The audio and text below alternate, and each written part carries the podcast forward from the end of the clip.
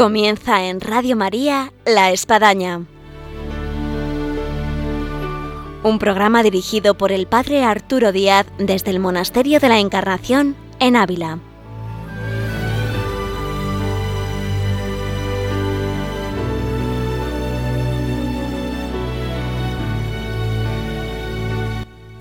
Hola, buenos días. Les habla el Padre Arturo Díaz Bienvenidos a La Espadaña, un gusto estar con todos ustedes una vez más en esta mañana de viernes aquí en Radio María.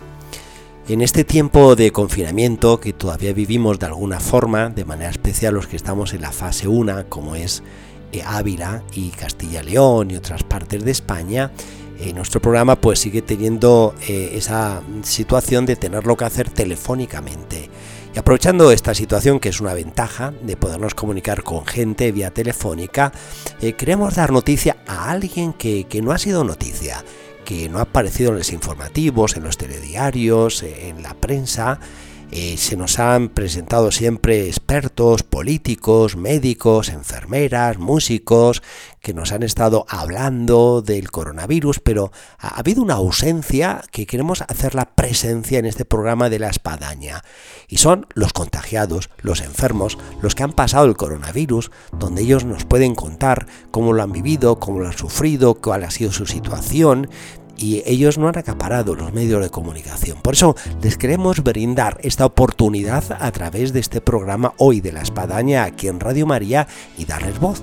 Nos vamos a comunicar vía telefónica con algunos de los que han pasado el coronavirus y que están muy relacionados con este entorno del monasterio de la Encarnación. Ellos además eh, nos van a poder ofrecer un testimonio hermoso de cómo han vivido esta no fácil situación.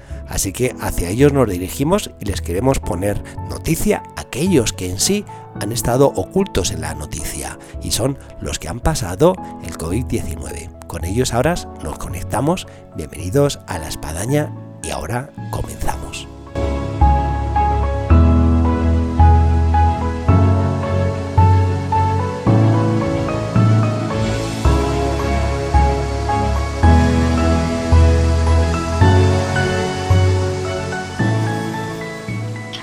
Ya tenemos en línea la primera llamada y es de Barcelona y es de la familia Domínguez, que tiene además una hija aquí, Carmelita, la hermana eh, Carmen Teresa, y estamos hablando con su padre. Buenos días, José Luis.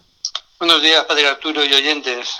José Luis, estábamos comenzando al inicio del programa de que queríamos eh, dar noticia a aquellos que han pasado el coronavirus, que, que no han estado presentes en los noticieros y que realmente son grandes protagonistas de lo que supone esta pandemia mundial. Así que bienvenido José Luis al programa de la Espadaña en Radio María en esta mañana de viernes. Muchas gracias. Eh, ¿Podemos presentar así brevemente quién es José Luis, con quién está casado, cuántos hijos tienen? Pues mire, estoy casado con María del Carmen López, que también fue paciente de, del COVID, y tenemos cuatro hijos, y uno de ellos, la, tercera, es la hermana Carmen Teresa de, la Eucaristía, que está aquí en la, en la Encarnación de Ávila. ¿Y en Barcelona por dónde viven? Vivimos en una población cercana a Barcelona, que está a unos 35 kilómetros, que se llama Semenat. En Semenat, muy bien, muy bien. Eh, José Luis, ¿puede contar aquí para los oyentes cómo comenzó eh, esta aventura de, del coronavirus en, en, su casa? Porque además se vieron afectados los tres que viven en casa, tanto usted como su mujer, como también su hija. Sí, correcto. Todo empezó cuando nos sorprendió el confinamiento este, pues tuvimos que dejar el colegio, que es donde trabajamos, y, Almudena, que es la hija pequeña que tenemos en casa, pues empezó a encontrarse mal, tenía unas décimas de fiebre, y, pero se recuperó al cabo de cuatro o cinco días. Y a la semana ya empezó a sentirse mal mi mujer, y con fiebre alta y luego ya también yo, pero yo también a los dos días mm, dejé de tener síntomas, pero mi mujer iba empeorando. Sí. Y gracias a Dios, un viernes la doctora, llamamos al CAP de medicina y la doctora muy eficientemente pues dijo, pues mira Carmen, te enviamos una ambulancia y a la media hora, a tres cuartos ya teníamos la ambulancia en casa y de esa manera desaparecía mi mujer de casa para para estar hospitalizada durante 14 días. Porque esa era una situación también muy complicada a nivel familiar, de que alguien se, se iba en una ambulancia pero no sabían ni a dónde. Sí, sí, sí, no sabíamos ni a dónde. Yo dije, bueno, pues ya la acompaño. Yo, no, no, usted no, que usted puede ser una persona de riesgo porque está en contacto con ella. Usted de momento en casa sin salir. Sí. Y de ahí pasamos ya a, a, que a los pocos días, pues otra vez me volvió a mí la fiebre alta también y a la semana prácticamente de haber ido mi mujer, me tuve que marchar también en una, ambulancia. Con lo cual quedó la hija pequeña en casa. La hija pequeña en casa sola y, claro, la pobre estaba desconsolada. Sí, sí, sí. Desconsolada. Bueno, una hija que tiene como 21 años, no va a ser que a los oyentes... 25, 25. A lo mejor algún oyente dice, pobre, pequeña de 4 años sola en casa. Bueno, quedó la, hija menor, vamos a decir así, de 25 años. Sí. Sí, teniendo a su madre en un hospital y a su padre en otro hospital que era incierto. Sí, sí, sí, sí, claro. Y para ella era una cosa nueva y pobrecita, y, pero vamos, se rehizo muy bien y, y luego cuando al tiempo volvimos a casa, pues no, nos cuidó muy bien. Sí, sí, sí. ¿Cuál fue la experiencia en los hospitales? Porque hemos visto pocas imágenes dentro de lo que cabe de los enfermos de los hospitales, pero vamos, por lo poco que hemos visto y luego lo que nos han contado, eh, bueno, eran situaciones de estar a veces en pasillos, en salas de espera, en despachos improvisados eh, que se habían convertido en, en una habitación de atención. Concretamente mi mujer estuvo, tal como me contaba ella, estuvo en 48 horas en una sala de espera, en silla, esperando que le, bueno, pues que, le adjudicaran cama, pero como había el, punto culmen de la pandemia, pues estaba todo abarrotado, ¿no? Y al final habilitaron unas salas de visita exteriores como habitaciones y allí ya estuvo más descansada hasta que luego ya la derivaron a otro hospital y en el otro hospital pues estuvo mucho un poquito mejor, ¿no? Es decir, que después de estar de dos días en, en silla, en, un pasillo, pasó a, un despacho habilitado, pero en cama ya, ¿no? En cama, sí, sí, en cama, con otra, con otra enfermera, otra enferma que estaba al lado, pero ya en cama. Sí, sí, por una situación dura, anímicamente, físicamente. Sí, porque cuando uno está malo, cuando uno está malo es que no tiene ganas de nada, ¿no? Y entonces con la fiebre está alta también que que era uno de los síntomas, pues estaba que, bueno, pues un poco a, la, voluntad de Dios prácticamente, ¿no? Mm, manifestada en las enfermeras que, que te decían, pues haga esto ahora, tómese esto, muévase aquí, póngase allá, y uno iba pues como un cordero, obedeciendo, claro. Sí, sí, sí. En este sentido, por lo que me ha referido su mujer, bueno, encontró gestos y delicadeza y caridad en mucho del personal sanitario que se encontró. Sí, sí, perfecto. Fueron tanto ella como yo, el personal sanitario se volcó con nosotros, a mí muy cariñosos, incluso ayudando, por ejemplo, a personas que se habían llevado un móvil para hablar con la familia, pero que no sabían ni, ni cómo cargarlo, o incluso no se habían traído Mm, cargador. El, cargador y entonces se lo dejaban, ahora se le toca a usted, se lo cargamos, luego se lo cargamos. Eso en cuanto a, gestos materiales, ¿no? Pero luego la atención fue exquisita, ¿no? Pues, viendo pues que estaban tratando con enfermos que, que podían morir, ¿no? Porque si con la enfermedad tenista en dos días se derivaba y, y se pasaba muy mal, ¿no? Entonces la, la atención personal de las enfermeras fue y de los doctores fue exquisita.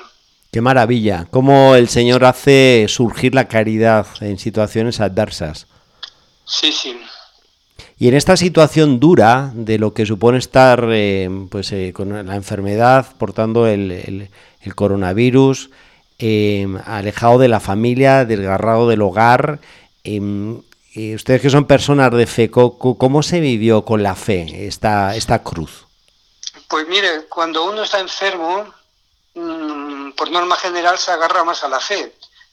Pero también, según el nivel de enfermedad, mi mujer, por ejemplo, me decía que ella se encontraba tan mal que no tenía, mm, o sea, no, no era, incapaz de rezar el rosario, por ejemplo. Sí. Y lo único que hacía era jaculatorias, jaculatorias pequeñas y encomendándose a la patrona de, de la diócesis de Tarrasa, que tenemos aquí, que es Nuestra Señora de la Salud. Ah, Entonces, pues, entre esa jaculatoria y esa invocación... una advocación idónea para la situación. sí. La tenemos a, a 8 kilómetros de casa, la, santuario, y, realmente pues ella se, se, encomendó totalmente a la Virgen, ¿no? Lo, lo, que, lo que Dios quiera, ¿no? Y entonces con esa jaculatoria fue saliendo hasta que ya mejoró un poquito y entonces pues ya empezaron las prácticas de piedad, pues como las oraciones de la mañana y de la noche, eh, el Santo Rosario, incluso pues cuando ya la trasladaron de hospital, la llevaron a otro, pues había una televisión que se podía oír en la Santa Misa o incluso oyendo la Santa Misa a través del móvil mmm, por el por el canal que tiene la Encarnación. Sí, en clausura. podía, sí, era este, ¿cómo se llamaba? en clausura, el canal de YouTube, en clausura. sí, sí, sí, en clausura, sí, sí, pues perfecto. Pues eso a los dos no fue bien. Lo que pasa que yo, por ejemplo, me llevaron a otro hospital yo tenía la ventaja de que estaba viendo el Tibidabo, ah. el templo dedicado al Sagrado Corazón. Sí. Y yo soy adorador nocturno. Y entonces mm, me levantaba y desde la ventana miraba al Sagrado Corazón, me encomendaba a él y como estaba un poquito mejor, pues yo era capaz de rezar el rosario, pues eso, viendo el Sagrado Corazón y encomendándome a él, claro. Menudo regalo para una situación así. Sí, sí, sí, sí. yo, creo, José Luis, que ahora se debe de ver diferente el Tibidago después de esta experiencia de verla desde una ventana de un hospital. Sí, se, se, ve diferente y, la gracia que hemos recibido durante tantos años de poder ir allí pues una vez al mes por la noche, ¿no? Y, estamos deseando pues que pase esto para poder volver otra vez a la adoración nocturna en, en el Tibidago. O sea que es una cosa más a encomendar en las oraciones, el que podamos volver al Tibidago cuanto antes. Esto nos hace ver cómo hay mucha gente que en estos monumentos y edificaciones que tanto dicen a nuestra fe, como puede ser el Tibidabo, como puede ser el Cerro de los Ángeles, con, también con el, Sagrado Corazón, eh, hay gente que se emociona solo verles, porque le trae muchos recuerdos de muchos momentos ahí vividos, sufridos, eh, emocionados, que hacen que sea un cúmulo de, experiencias espirituales. Sí, sí, sí, sí. Además estaba iluminado por la noche, porque hay adoradores que sufragan esta iluminación y se veía el Sagrado Corazón pues desde todo, desde todo el Vallés, se ve el Sagrado de Barcelona, se ve el Sagrado Corazón iluminado, es una preciosidad. Ya por último, José Luis, em, yo creo que hay un aspecto que aún en la distancia, en el desgarrón, uno puede valorar ahora mucho más y creo que ha sido uno de los mensajes que hemos podido entresacar de este sufrimiento del coronavirus y es la importancia de la familia. Eh, el hecho de, verse que uno tiene familia, que tiene hogar, que tiene gente que le quiere. Eh, ¿Cómo lo ha experimentado en esta distancia de verse la mujer en un hospital, usted en otro y cada hijo en una parte diferente? Sí, y nosotros que tenemos los hijos dispersados por, por toda España, pues la, primera cosa cuando, cuando se nos pusimos malos fue lo primero llamar a la encarnación, a nuestra hija, para que, para que rezara por nosotros.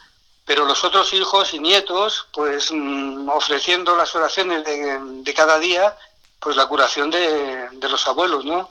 Y luego pensando también que teníamos una hija en casa, ¿no? Y pensando en qué haría mi mujer y mi mujer pensando en qué haría yo. Pero además de la familia directa, Sí. Mm, descubrimos también la caridad de, los amigos, porque viendo que estábamos en casa ya, pues en, la cuarentena, que estaba mi hija, pues nos traía la comida ya preparada, por ejemplo, o nos hacían la compra porque no podíamos salir ninguno. Sí. O sea que la caridad fue de la familia y de los amigos, mm, bueno, en un grado sumo. lo notamos mucho, lo notamos mucho pues hace sentir cómo eh, el amor eh, eh, de Dios en nosotros se manifiesta al exterior en, las situaciones adversas y cómo debemos valorar la cruz, sobre todo después del tiempo y con la oración, para percibir la mano del Señor, porque hay gente que se pregunta en esta situación, bueno, ¿y, Dios, Dios, dónde está en esta situación? Bueno, pues, pues Dios está ahí, tan cercano que, está a mi lado a través de las personas. Sí, sí, sí. Hay que pensar que sin cruz no hay, no hay resurrección. No hay salvación, efectivamente. Pues muy bien, José Luis, muchas gracias por atender nuestra llamada, porque trabaja en ámbito escolar y la mujer también está trabajando y por eso no, ha podido estar ahí en esta llamada, pero bueno, yo creo que ha suplido la experiencia de la familia Domínguez ahí en Semenat, Barcelona, en lo que ha supuesto pues vivir la cruz del coronavirus, donde, bueno, adiós, gracias José Luis, ahora ya vemos la resurrección, ¿no? Sí, sí, estamos, estamos los dos trabajando, pero también pensando en aquellos que que ya han, ya han tenido la resurrección perfecta, ¿no? Que ya estarán en el cielo si Dios quiere, ¿no? Todos esos miles y miles y a nivel mundial todavía más que, han pasado esta vida a la otra. José Luis, muchas gracias por atender la llamada. Y esperemos pasar las fases y verles por aquí por Ávila, visitando la hija Carmelita. Muy bien, pues muchísimas gracias y, así esperamos poder ir a visitar a las Carmelitas, a usted y, y a Ávila. Muy bien, pues muchas gracias, José Luis. A usted, gracias. Y mientras suena esta música, esperamos que entre la siguiente llamada, donde nos vamos a poner en contacto con José Antonio López en Ávila, también que ha pasado el coronavirus y nos puede relatar su experiencia.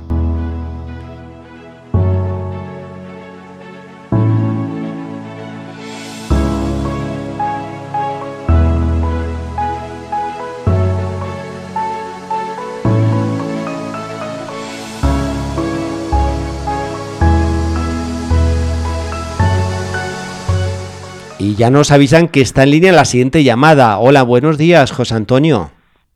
Buenos días, padre Arturo. Esta llamada es fácil, porque por un lado es de Ávila y por otro lado además somos familia, somos parientes, así que bueno, todo queda en casa, José Antonio. Efectivamente, así es. Muy bien. Estamos hablando con José Antonio López, ¿no? Casado con Sonsoles, no puede ser otro nombre, ¿no? Eh, y después que tiene dos hijos, Alberto y Pablo. Así. Eh, José Antonio, estamos hablando con nuestros oyentes, dirigiéndonos a ellos, de lo que ha supuesto la vivencia de los que han padecido el virus del coronavirus, que muchas veces no han aparecido en las noticias, raramente los hemos visto en algún informativo, telediario, y que sois protagonistas de, de algo que ha afectado a toda la humanidad y, queremos testimoniar desde Radio María lo que para vosotros ha supuesto eh, vivir eh, esta cruz, esta experiencia. Eh, ¿Cuándo comenzó todo, José Antonio?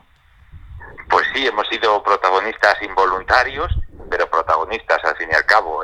comenzó todo, en mi caso, prematuramente, porque empezamos a, empecé a sentirme mal el día 10 de marzo, con lo cual fui de las primeras personas que tuvieron que ser tratadas. El 10 de marzo, sí.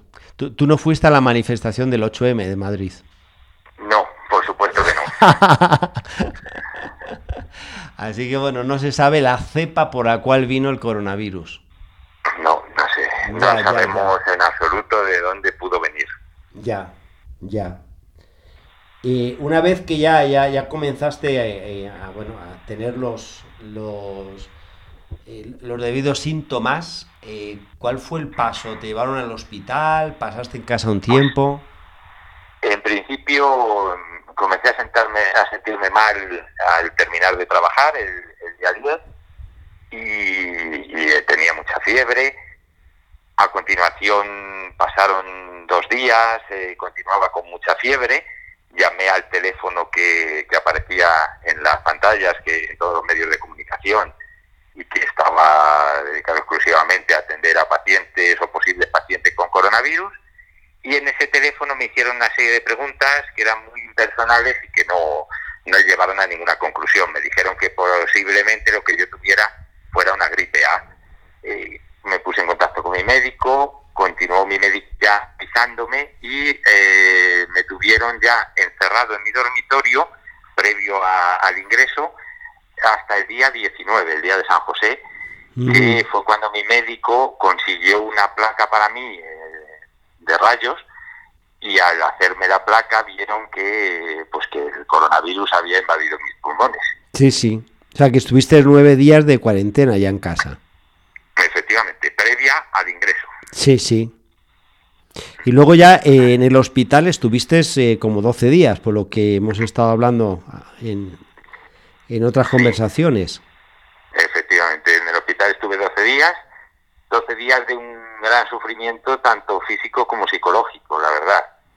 Eh, por una parte sí que es cierto que eh, tengo que agradecer muchísimo a los a los profesionales que, que me atendieron, a pesar del miedo que en ese momento tenían todos ellos eh, de cara a esta enfermedad que era totalmente desconocida, la falta de medios y demás, las enfermeras se comportaron estupendamente, los internistas, mi amigo Marco Budillo, mi amiga Miriam Corral, tengo que agradecer a todos muchísimo. Pues valga este agradecimiento aquí desde La Espadaña en Radio María. Sí, sí, efectivamente, eh, agradezco muchísimo poder, poder dar las gracias a, estos profesionales.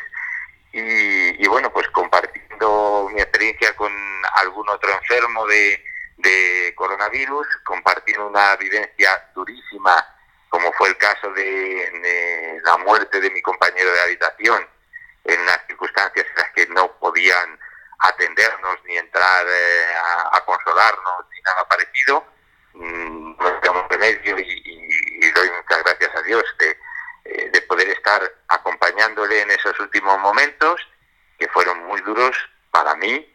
Eh, él, murió junto a mí y yo pude ayudarle pues en esos últimos minutos, en esas últimas horas de, su vida. Fue muy duro, muy duro. Y además me contabas que eh, una vez fallecido eh, estuvo varias horas en el cuarto sin que nadie todavía pudiese aparecer. Sí, así fue. Aparecieron al rato cuando pudieron vestirse los sanitarios y luego evidentemente pues el protocolo requería una serie de medidas que conllevaron el que tuviera que estar allí junto a mí pues eh, una serie de horas. Lo que cuenta José Antonio parece como si fuera de guerra, de esto que estás en una trinchera y matan al, que está a tu, lado. Eh, ¿cómo, se experimenta ahí la, la, la muerte, la, presencia del Señor, la llamada a la resurrección? Pues en, en todos los casos yo puedo decir que siempre, siempre tuve una, una gran confianza en Dios, en que todo iba a salir, en mi caso bien, en el caso de mi compañero, por desgracia, pues no fue, no fue así, pero intenté, de hecho llamé a, a, mi párroco, al padre Jorge Zazo, que estaba también ingresado, y pudimos hacer una, una última oración con el, con mi compañero de habitación, por teléfono, vía telefónica. Ah, pues, y Qué, qué, originalidad eh, pastoral, ¿no? De, poder ayudar a bien morir a alguien a, través de, del teléfono. Sí, así fue, así fue. La tecnología en este caso pues nos ayudó a eso, igual que nos ha ayudado luego a, poder seguir, en mi caso, eh, la misa a través del canal en clausura. Sí. Y que es, donde yo he estado apoyándome y, llevando un poco adelante mi, mi fe y, mi confianza en en Dios para que todo saliera adelante. Entonces, pues eh, eh, creo que la tecnología en este caso nos ha ayudado mucho. Pues es una de las cosas que podemos encontrar de eh, mensaje y que, el Señor nos deja en los medios de telecomunicación en lo que es la transmisión de la fe. Y luego, José Antonio, algo que tú me has contado y que creo que, bueno, eh, está interesante que lo pongamos aquí en el programa, es que después de toda esta experiencia dura vivida en el hospital, de estar ahí 12 días, eh, de, salir, me imagino cómo sería tu salida, eh, reencontrarte en casa, pero por otro lado, verte que tenías que hacer cuarentena metido en tu cuarto. Sí, así es, efectivamente. Donde ah, estuviste un mes ahí encerrado, ¿eh? y bueno, y además con una casa donde la ventana justo de tu cuarto da al patio del edificio. Sí, así es, efectivamente. Llegué a casa después de darnos el alta tanto a mi, a, otro compañero de habitación que tuve, a Valentín y, a mí, nos dieron el alta y cada uno fue a su casa. Yo mm, llegué a la mía, pude ver a mis hijos, a, Pablo y Alberto y a mi mujer, a Sonson, les, les vi en el pasillo, en la distancia. tocarnos, sí. muy duro, porque después de haber vivido esta experiencia, el deseo era abrazarnos, pero no pudimos claro, hacerlo. Claro, claro, claro. Y, y, entré directo a encerrarme en mi dormitorio, tal y como me habían dado las instrucciones los médicos, donde estuve luego otro, casi otro mes encerrado. Sí. Así fue. De, todo este mes, porque me consta, tú has mandado WhatsApp preciosos, con mensajes fantásticos. Bueno, ¿cuántas cosas pasaron por tu cabeza, por tu alma? muchas, muchas cosas pasaron por, mi cabeza. Eh, tuve la suerte de vivir la Semana Santa sí. de un modo, por ejemplo, totalmente interior, porque yo he sido siempre muy participativo, eh, soy cofrade de la Virgen de la Esperanza, que me ha ayudado también mucho, eh, y, de, y del Cristo de los Estudiantes, y entonces he participado siempre en una Semana Santa mm, pública, por decirlo de algún modo. Muy activa. Sin embargo, este año, eh, sí, este año ha sido una Semana Santa totalmente interior. Una Semana Santa en la que yo he vivido con mi recogimiento, porque estaba dentro de mi habitación, yo solo, y cultivando mi, mi espíritu, por decirlo de algún modo. Eh, no, cabe duda las gracias que uno puede ver ahora un poco en la distancia y, en la oración, eh, José Antonio, de, lo que se, se, ha vivido. Podríamos ir toda la mañana, el tiempo se nos va. ¿Qué, qué, mensaje tú quisieras dejar eh, de manera especial en este tiempo coronavirus? Pues en principio dar mucho ánimo a, todos aquellos que, que se han encontrado en una situación similar, es muy dura y psicológicamente eh, cuesta mucho eh, olvidar eh, este tema. Yo creo que la fe es fundamental para, para poder salir adelante y, ver que, sacar algo positivo dentro de lo que es doloroso y, muy complicado de, de esta cuestión y evidentemente para todos aquellos que hayan perdido a sus familiares pues muchísimo apoyo y muchísimo ánimo.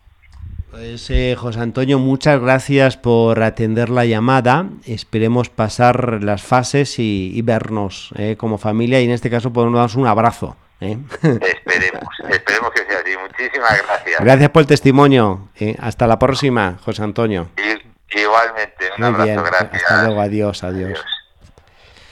Y llegamos al término de la espadaña del día de hoy, donde hemos podido tocar eh, la gracia que ha habido en todos aquellos que han tenido que pasar el coronavirus y que también son los que merecen un grande aplauso desde Radio María a todos ellos que nos ofrecen estos testimonios hermosos eh, de fe, donde se demuestra que, que, la fe es parte esencial del ser humano y que brota con toda esta contundencia en momentos pues tan duros y difíciles como es verse en las situaciones que nos han sido relatadas valga para ellos nuestro reconocimiento, nuestro homenaje, nuestro aplauso y llegamos al fin de esta espadaña eh, emplazados en el próximo viernes, Dios mediante. Hasta entonces.